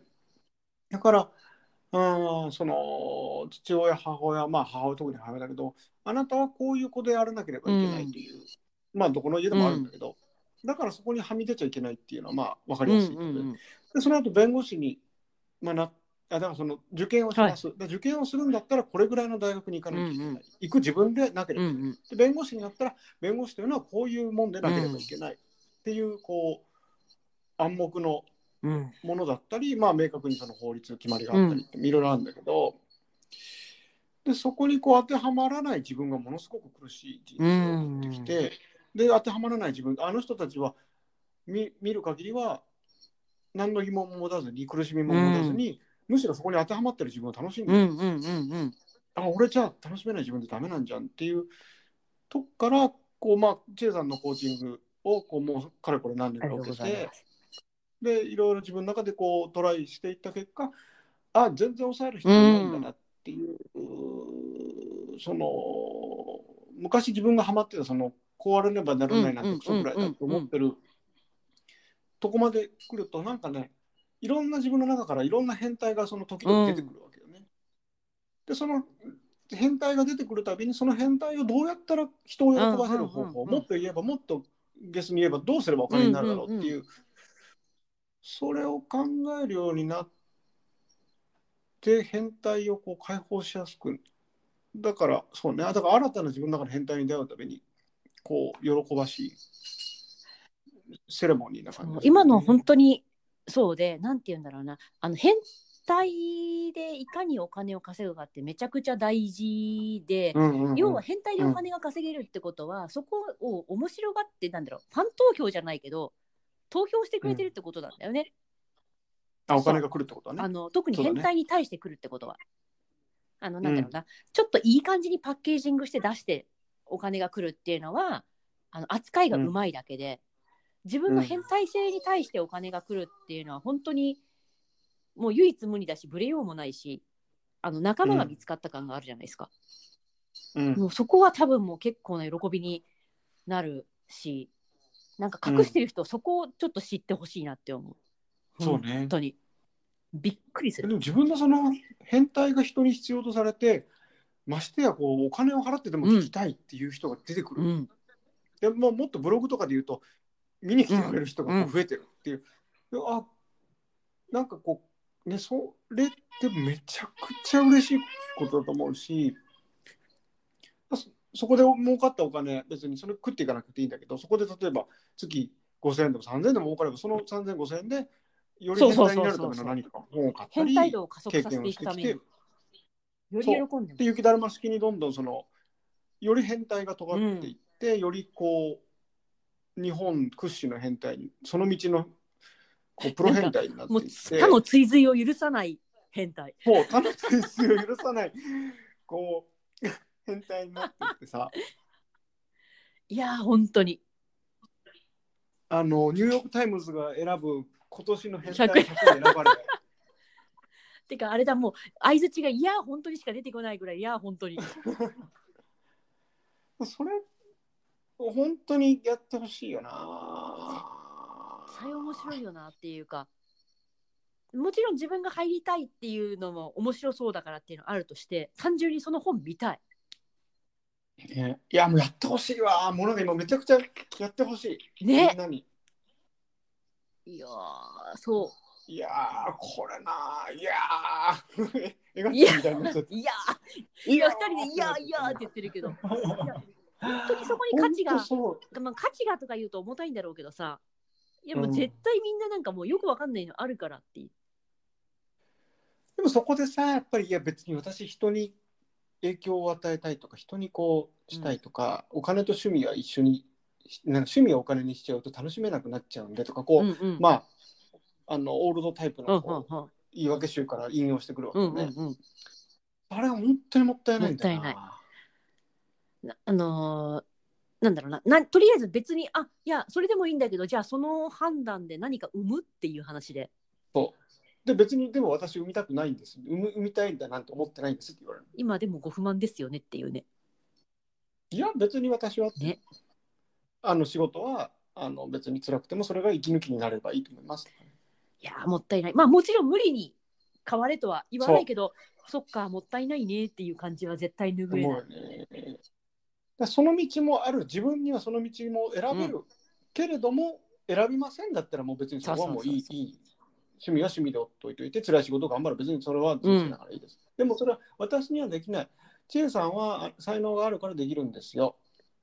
レオさんは弁護士だからできる。頭が賢いからできるんですよとかそのなんかもっともらしいこう理由をつけて自分にはできない。って思う人がやっぱり多いよね。多いことを僕は感じるし、とてももったいない。才能ってあんまり意味なくてやめなかったらなんとかなるよみたいな感じに思っちゃういつもみんなあるもんね、そうそうそうそう才能は。そのいわゆる天才、天賦の才能じゃなくて。だって変態って才能そう変態性は才能だしなんだろうなあのーど努力というか努力とや継続が変態性に結びついた時に独自性が出るわけであって努力だけでもダメだし継続だけでもダメだし、変態を隠してても確一化したものになるしって思う、うん。っていう話をすると多くの人は、じゃあ頑張ります。違うっていう。そう。そうじゃないって。頑張らなくても努力だから人は努力と呼ぶけど自分は努力と思ってないことにこう才能が埋まってて、よくその僕の好きな千田拓也さんがその、よくその三日坊主でこうすごく悩んでる人が多い、でもその三日坊主を100個繰り返していくうちにうっかり4日続いていくものが出てくるはずだと、だそれがあなたのこう才能の埋まってる場所だっていうかまあ僕の解釈も入れてるけど、だから僕なんて本当にテイさんをコーチングしてもらってて分かる通り本当に興味の移ろいがもう本当に本当日本の四季よりも移ろってるんですね。例え。本当に。から自分で悲しくなるぐらい移ろってて。でだからそのその瞬間最大風速の時を見てるそのだから真夏を見てる人は、うん、あこのままこの人はここで真夏ずっとこんな状態なんだろうなと思っててでも次会うとこう真冬になってるわけね、その分は。でそれでなんかこう飽き性だまあ飽き性なんだけど、うん、その一貫性がないみたいなことを言われたこともあるしそうなんだ。えそうなんだ。あるある。その何がしたいかわからないっていう言われたこともあるし。うんまあまあでもなんだっけな。まあそうだから別にその飽き性な人なんか続やり始めたら続けなきゃいけないみたいな、そうやり始めたら続けなきゃいけないとか思うからやり始められないわけであってさ。そうそうそうそうそうそうそう。だから続きそうなものをに出会うまでやらないそうそうそうそう。そのも続けそうなのそうなの。てかとりあえず、あのー、夏が来ないと秋も冬も来ないので一旦夏が来たと思うんだったらやらないとっていう、うん、そうね。なんか見送ってたらそっと葉っぱが落ちちゃう。その透過したこう資本をこうなんていうの放棄できないっていうのはそれはもう大企業でもそれはあることで、うんうん。うん、人間の心理として当然あるわけよね。だもうまあ、だから片やそのなんだろう金を見つけられた人はあと1メートルあったかどうかだみたいなこうそういうこともあるからじゃあ頑張って続けようという人も。だからそこは矛盾するようでまあ全然それは矛盾しないんだろうけど、結構難しい。投資の世界で言うなら投資で生き残る人って、うん、あの天才的な、うん、あのグラフが読める人じゃなくて損切りをできる人なんですよね。だだからやっぱり投資をする時って数た玉を持つっつって分かるのかな、まあ、あのこれを買う、うん、あの株を買うこの株を買うっていろいろやるんだけどあこれはダメになったなって思った時にちゃんと損をしてでも手放せる人は結局残るものは残るから結果としてちゃんと資金は溜まっていくっていう。でダメになる人はそのダメになったやつが怖くて手放せないって言って持ったままあのプラスが出てるものをしのぐマイナスが出て潰れるっていう。うん。待てば上がるか。もしれない、ね、そう。そうそうだからちゃんと損切りができるっていうのはすごく大事で、損を切るためにはそもそも一回買わなきゃいけないっていう。今のさ複数銘柄でだからその行動ができない人は絶対に上がる株を見つけるまで私は買いませんって言ってるのと一緒で。指揮法すんげえ読んでるみたいなずっとそう読んでるんだけどそうそうそうそう。でもえで今儲かったの？って言ったらいやまだ買ってないですええー、みたいな。でももう三も得もして絶対儲かる株が見つかったら買いますっていう。で今ので言うと多分100万円を何に使うかじゃなくて10万を10本持つとか1万を100本持つとかいう話で、だから行動ももっともっと身軽ででブログを書きましょう、うん、じゃあもうブログとりあえず無料ブログで書いちゃえばいいじゃん。うんうんうんうん、でもいいし音楽教室にじゃあ体験レッスン行ってみる。本当にこう本当に細かいどこに自分のあれが眠ってるか眠ってるか分かんないわけで、だたくさん行動してほしいよね。というその行動ができなかったあの大師匠にあのメンターの某あのチェイさんとのあの学校のあの帽子本当に頭がそうもう頭が硬くて本当に行動できないって考えすぎなんだよっていうのを言われた僕ですらもう今ある程度こう身軽に動けるようになってきてるわけだなんかこうコーチングの内容はもちろん言いませんけどこうレオさんに初めて会った時に、うん、普通にあの友人として会った時にこうなんだろうな、うん、結構ものすごい情報を集める方だなと思ってあれはどうですか、ね、あれはどうですかメモメモみたいなすごい真面目な人だって思ったけど、ねうん、今の走り出す速度の速さから考えるとすごい変化。てかすごい変化だな。今改めて思うと。私がびっくりした。やっぱり当時はそのさっきのこう四季法を読みまくりの人と一緒でこう失敗したくない。あ後で防げてたであろう失敗を見の見落としたくないからもうとにかく調べて調べて。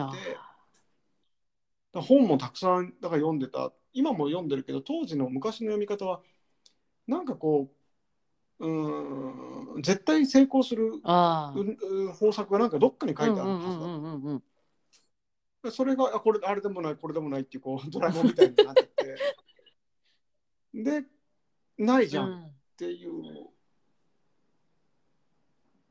うん、だからとにかく、うんだからもうごめん、あの、ちょっと、あれずれちゃったけど、そのとにかく情報を集めて失敗しないようにしてた。うんうんうん怖かったね。で、失敗することはもうダメだ。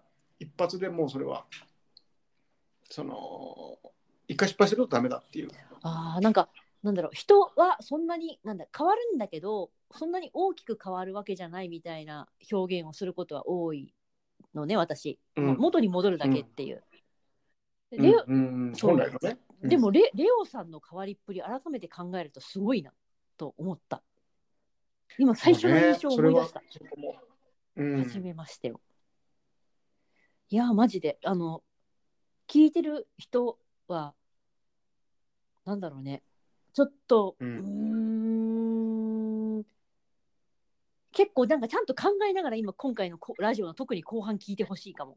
本当になんかうん生き、生き証人としてレオさん変わったし 生き証人としてだいぶド変態だし。そうラジオでこうそうねだから言えないこうチェイさんと僕はそう今伏せ伏せる空気をちょっと読みながらお互いが喋ってるところもあるけど。まあ僕から例えばまあ言うと例えば僕はその言言ってないけれどこういろんなことをやったりとかして、うん、そう。いろんなどこなんかまで言う。一個人としていどろんな種をまいたりとか、いろんな実験をやっぱりレオさんは量されてて、そうやねでやった結果違うかなとかやった結果ありだけど今じゃないなみたいなので撤退したりはもちろんしてるんだけどそそうまる。ず前提としてやったが大量にあるっていう時点でもううん大、もう表映表映っていうか毎回あれとこれをやったんですけどって聞いて私がびっくりするっていう。過程を踏んでる。そのそうまあいろいろこう本当コネクティングだぞっつ言うじゃない、よくあれは本当にまあ要はそのその時は何のことか分かんないけどいろんなことやっていくうちに点点点がまあ振り返ると線にな,、うん。線になってうん。線になって面になるっていう話で。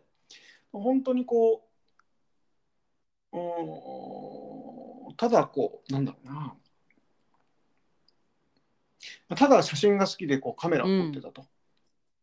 でそしたらその別にカメラもプロ級じゃないけどある場所に行くと その場所ではそのみんなこう写真があんまりうまくない、でその写真行くと僕がすごい写真がうまい人になった、でもそこを狙って写真を別に勉強したわけじゃなくて、すごい写真が好きだから撮りまうんくってただけで,、うんうんうんでそれをただ僕はそのうその友達とかに「いやこれみ昔も本当野鳥の写真を山ほど見せられた時も本当気持ちそうになったね。知らんがな野鳥っていうこれはこうでこう。でも彼にとってはこの珍しい超レア野鳥が撮ってさ、うんうん。うんこんなに大変だ。朝さっていう。それをその興味ない人に見せるともう本当うるせえよってなるんだけど、うんうんうん。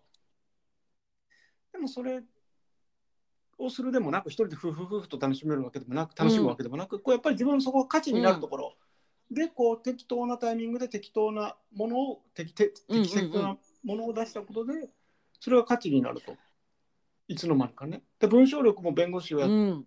たことで磨かれてうん来たし。本当に文章力とかこう説明する力とかってなんだろう好む、うん。好まざるじゃなくて何かの状況で伸びていくものじゃない？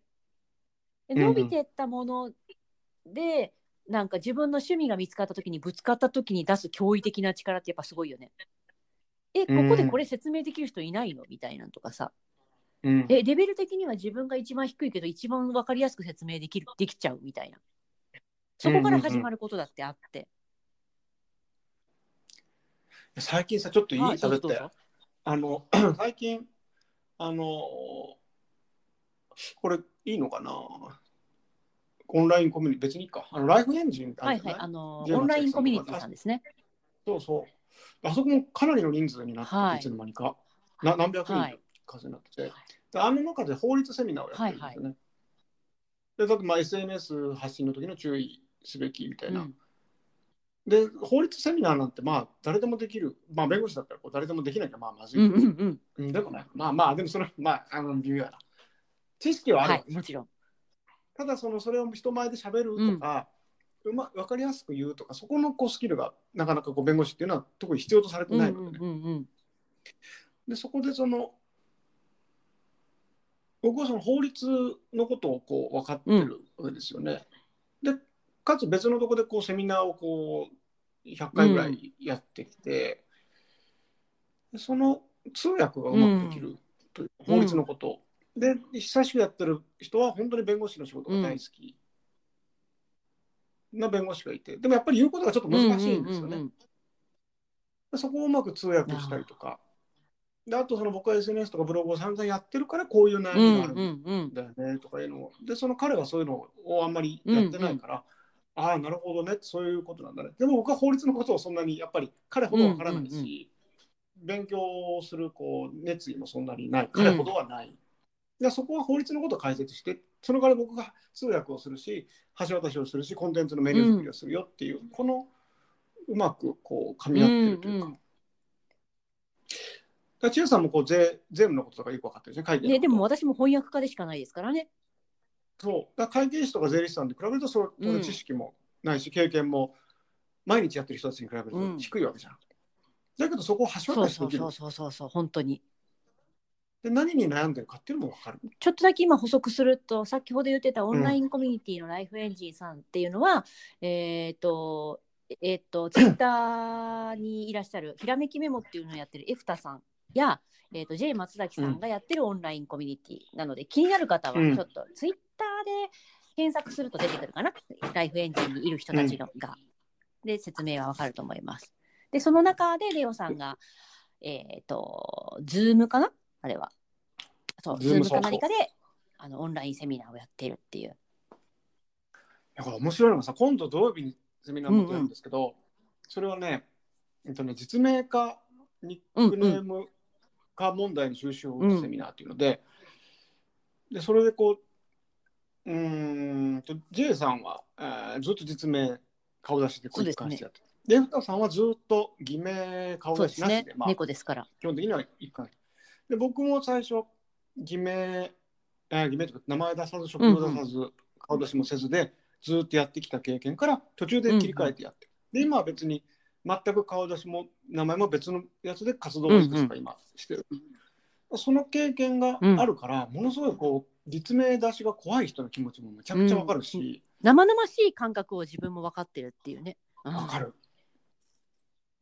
し、その法律的なリスクとかもすごいわかるし、メリットももちろんわかるし、うんうんうん。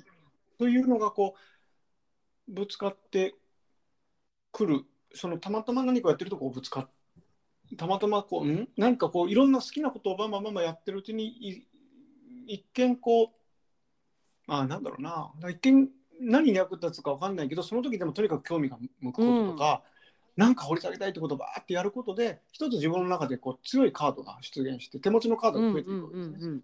で、それでたまたまこう、それが生きる場面の時にそのカードを切れば、あすごくこう、効果的なこう戦略になーる。ねなんか本当に自分が何をやってるかとなんだろうな自分が何に悩んでるかをちゃんとき考えてやってたからこそそう、本当あにそう。の何をやってて何が怖いと思ったよとか他の人の時に分かるってでも実は僕はそこは調べたから乗り越えたんだよみたいな経験自体が本当価値になっててそう。だから提供できるっていう。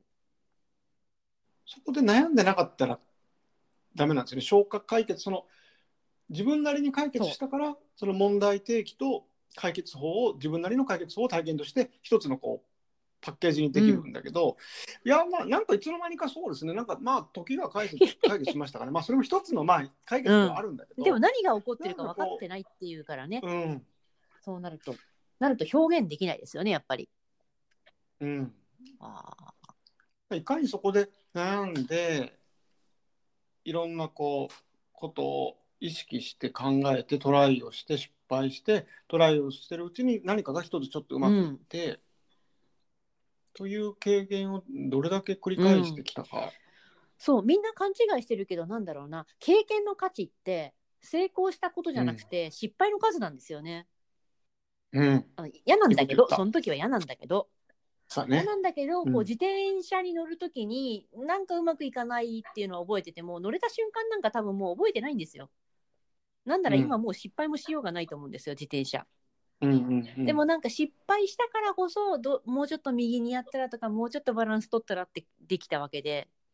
だから、なんだろうね。例えばあの兄弟とかいた時にこうやったら乗りやすいよって言えるわけで、うん、成功より失敗の方が数が多いべきだし成功よりも失敗の方が価値がある、しかも長く価値が出せる。うん。うまくいかないもん、そんな簡単に。悲観っていう意味じゃなくて、その、うん、てか正解いかないようになってる。正解って存在しないから、今この場において、もしくはこの時代において何がうまくいくかなはやっぱ探るしかなくて。そうみんなちょっと正解があるとか、いいやり方があると思い込んでるけど大体ないから。うまくっていうのは難しい。ででもで、みんな自信をつけるにはどうしたらいいですかっていうんですよね。そう先に自信つけてからやろうとするからそれ勘違いやろうになるしかないんじゃないかなって答えるしかない。そうそうやだよ大体自信満々な人にろくな人いないもん。そう。あそうですかみたいになっ自ちその時に僕はいつも言うのはその自転車に乗る時に自信自転車に乗れる自信を身につけてから自転車に乗りましたか、うんって言うんですよね。あじゃあちゃうわ。間違えた今自転今自転車に乗れる自信あります？って聞くんですよ。いやそれはありますよって言うんですよ。うんうんみんなね。それは乗れますもん。自信あるでしょ？じゃあそれその自信を持ってから乗りました？それとも乗れるようになってからその自信持ちました？っていうと当然後者なわけですよね。なんだろうこの流れの説得力うむうむうんいやそうなんですよまあその自信をカレー作れますよね。あ作れます。でそれカレー作れる自信をつけてから作ったんですか？いや違います。カレー作ったから今作れるって言えるんですよね。あそうですそうそうそうもうでキーマカレー作れますって言ったらいやーちょっとわかんないそれ作ったことないないです。でも作れそうです。うんうんうん。なんでなんで作れそうですと思うんですか？いや普通のカレーなら作れるからです、うんうんうん。ってことはその今まで得た何か A という自信を B というものに使う、うん。そのジャンプ台にするんですよ、で B を C にジャンプしていくとどんどんどんどんこうそれをやる自信がなくてもどんどんどんどんこう大きなところでジャンプしてで気づいたらものすごい高いところに行ってるっていう。あれよね。今突然の発見だけど、レオさんは例え話というか比喩での表現はかなりうまいよなっていつも思ってるのを好き思い出した好きなんだよね。これなんでだろう、ね、なんでだろうねいつも A と B とっていう話をすごくよくすると思って。職業病かなとちょっと思ったりもするけど職業病っていうか学習時点での。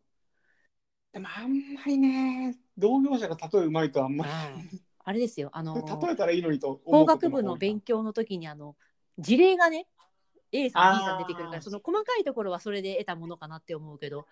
でも例え上手の方はレオさんの圧倒的な個性だなと思いつつよくあとすごい例えるよなっていうだから分かりやすい。例えってでもものすごい難しくて、うん本質が共通してないとダメだし、相手の経験に置き換わるもんじゃないといけないしあと気をつけなきゃいけないのがちょっと間違えると分かったような気にさせてしまうんですよねちょっとずれてても。ああそれはあるね私よくあの今のなしってなることがあります。ちょっとずれたから今の説明なし。そうそこでねこう撤退するのもそうで自分で話しながらあこれ違う入り口間違ったなっていう、開けるドア間違ったなっていう時は一回出るこうそうそうそう。勇気そうそうそう。っていう扱いのものだけどこのレオさんはそこがすごい得意というかうまいというか自然にやってる嬉しいっていうの今改めて突然気づいた。突然のフィードバック。待ってこれ何の話だったっけ？めっちゃ面白い話にはなったけどでもいい遠くにいたね。後半はいい話いやーした面白かった。あのだから解説にちゃんと書いといて。あの前半はこうでこうでみたいな。ちょっと軽く後半はすごいこういいこと言ってますっていう。わかった。前半で離脱しないように。これ聞いてくれた人私これ前後編分けてない状態で聞いてくれてると思うんですけど聞いてくれてる人、お疲れ様でしたっていうのと。これすごいよね。これ2時間だって聞く人いやーこれだって映画映画と一緒だもん。そうだね。ていうかあれだよ。聞いてくれてる人何個か今こう一番最後に言うのも卑怯なんだけどレオさんの話で面白かったところの時間をメモしといた方がいい、何回か聞いた方がいいところ何個かある。けど多分戻れないから。あの戻れるけど何メモしてないと忘れちゃうから箇所をこれがね文章じゃなくて音声のちょっと厳しいところ。これラジオってこれ拡散してます？えっとひそやかにひそやかにだけど全然したいんだけど。今そこは試行錯誤中、どどうすればいいんだって。多くを書くべきなのか少ない方がいいのか。そのあれよねその千恵さんのそのネットワークとかその拡散力からすると多分結構いろんな別にこのラジオ今回の回を聞いてほしいっていう意味じゃなくて一般論としてなんかこうねもっともっと広がるはずだからね。こういろんな人いやにこうもっと聞いてほしいわ。変態をねね。で変態でいいんだということ。もう本当でもそれそれに尽きるわ。もう変態でいい、ね。いやマジで本当に。うん。今笑おうとしたけど笑いどころじゃないんだよ。いや本当に。うん。いやーなんかそう変なもうね。でしかもそんな別に変態はテレビに出るレベルじゃなくてもいる、なんだよ。テレビに出るレベルじゃなきゃいけないんじゃなくてテレビに出てなくてもいるんだよだいぶな人がいっぱい。そなんでテレビ来ないかなって思うぐらいのが。う、うん、いやーもう。そうなると生きやすい。本当に隠さなくていいし、うん。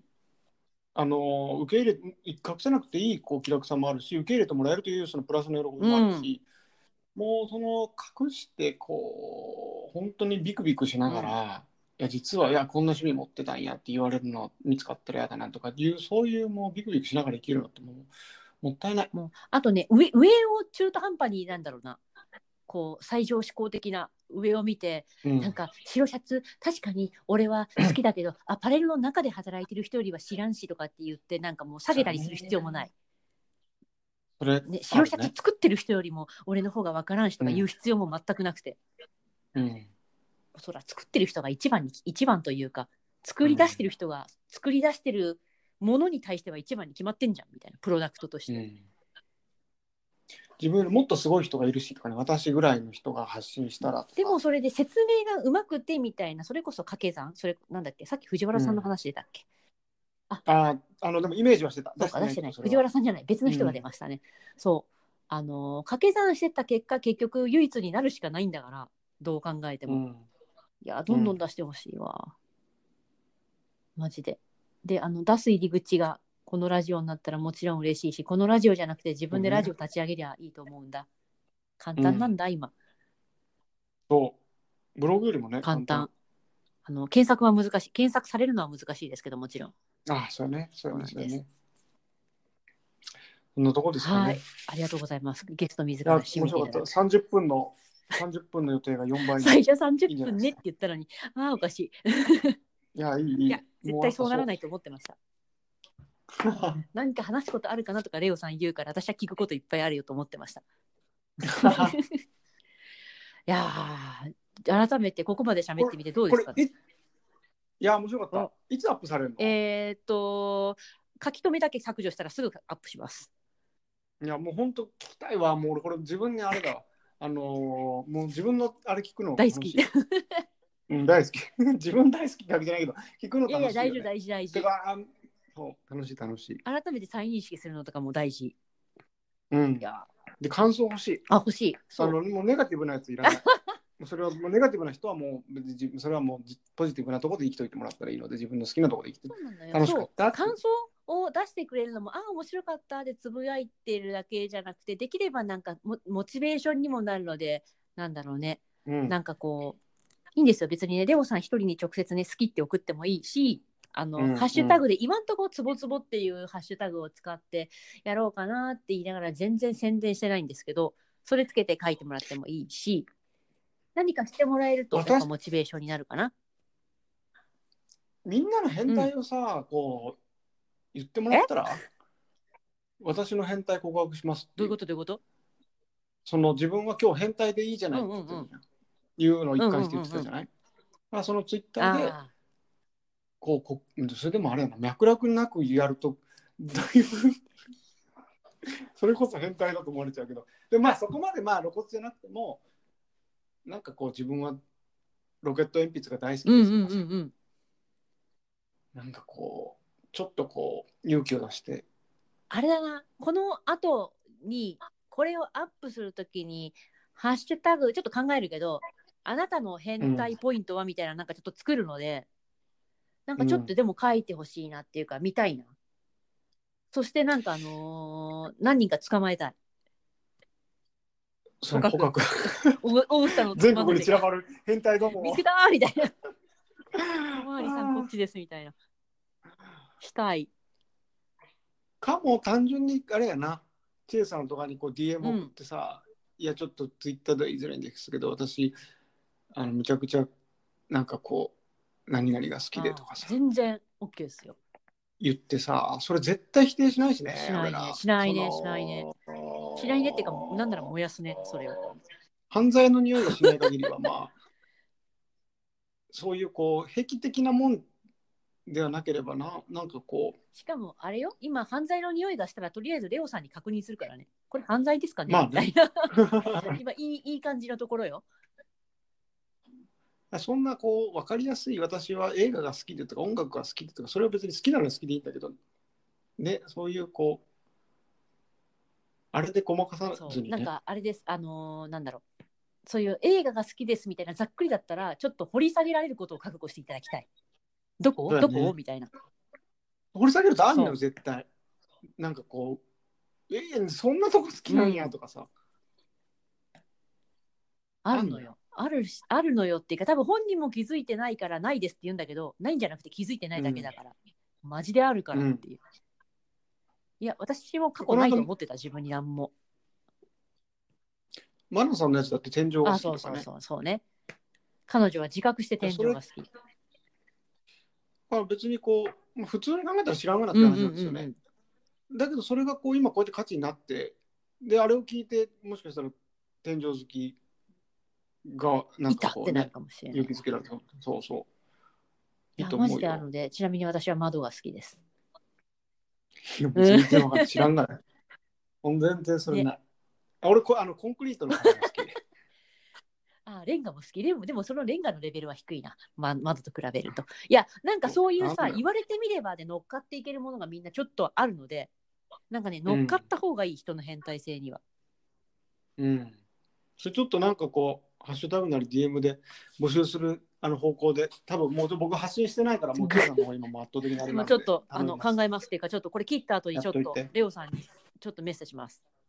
お願いします、はい。そんな最後までこうあの私たちの鼻息が荒いラジオに今回なりましたははい。ありがとうございましたレオさん。長時間いありがとうございまおした。楽使いただき。ちょっとまたまた来てね。ちょっと続きまだ聞きたい。いややるわ。あのまたちょっとテーマ変えててもいつでも紹はい、介して、ぜぜひ今度そしてふみふみマシーンのままで母言いながら出てもらいたい。ちょっと面白いから、はい。はい、ありがとうございました。いまはーい。はーい。はい。失礼します